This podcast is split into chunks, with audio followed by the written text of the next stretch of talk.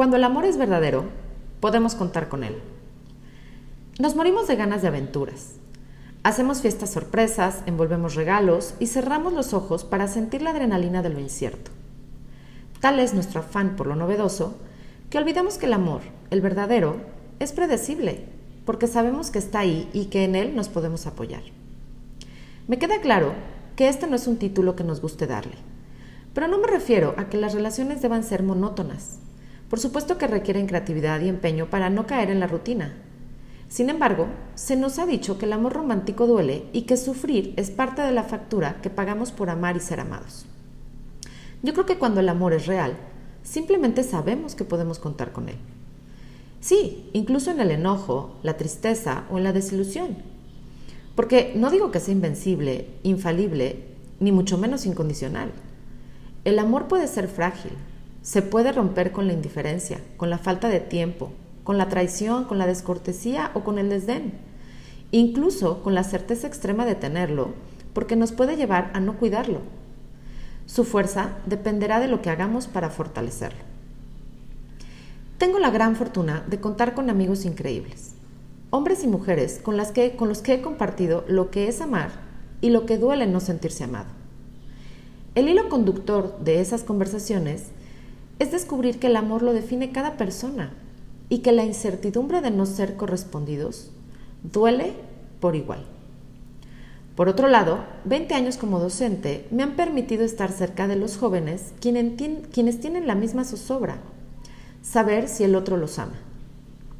En la búsqueda de alimentar este espacio, me impresionó cuánto contenido hay en las redes sociales sobre qué hacer para gustarle, qué contestar en un mensaje, cómo atraer su atención, cómo lograr que no te olvide. ¡Guau! Pareciera que cuidando nuestras palabras y hasta los emojis que usamos, alcanzaremos el premio. ¡Qué horror! ¿Qué no basta con ser nosotros mismos? Creo que tenemos que recordarnos y transmitirles a los más jóvenes que el amor no debe ser un juego de estrategia. Un ejemplo claro de cómo sí funciona no ser estrategas son nuestros amigos, familiares o hijos. Con ellos no nos andamos haciendo los interesantes. Nos escriben, contestamos. Nos buscan, nos encuentran. Nos platican, los escuchamos. Se enojan, los buscamos. Nos equivocamos, nos disculpamos.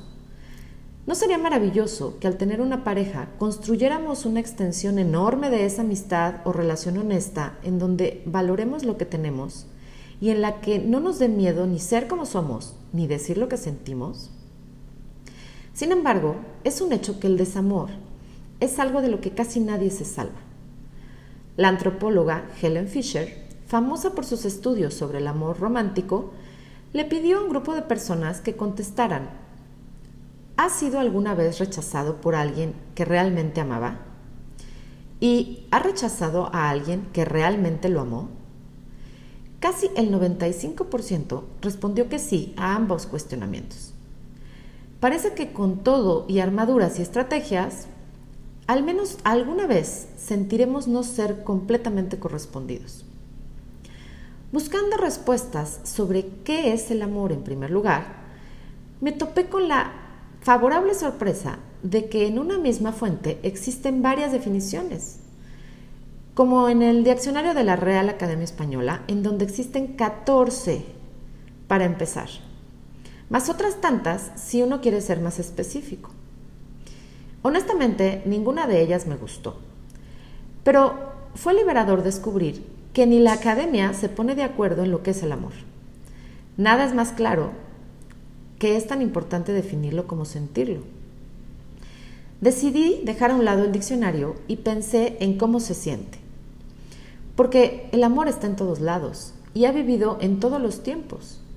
Los seres humanos hemos cantado, escrito, llorado y hasta conquistado nuevas tierras por amor.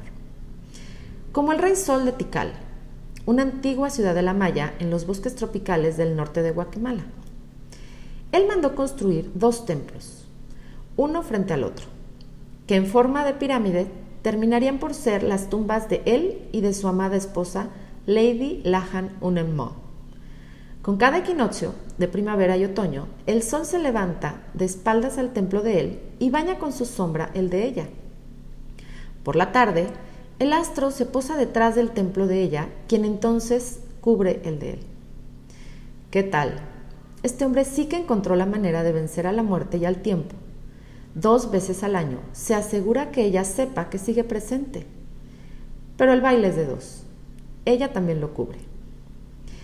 Así creo que es el amor. Podemos sentir muchas cosas cuando amamos y no todas son siempre placenteras.